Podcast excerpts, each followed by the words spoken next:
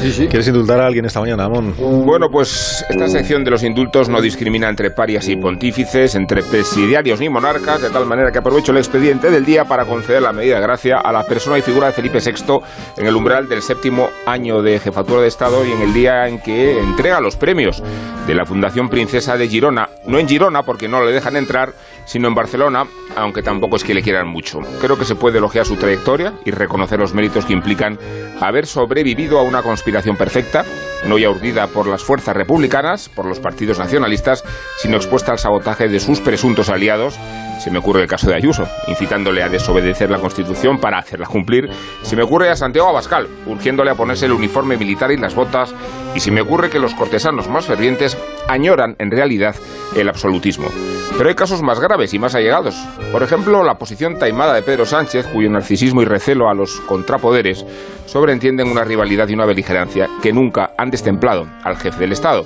el silencio forma parte de sus obligaciones, no digamos cuando se trata de gestionar la herencia de su padre, y no me refiero a los bienes y el dinero que Felipe VI rechazó, sino a la intoxicación de la institución monárquica que ha acarreado la impunidad e inmoralidad de Juan Carlos I.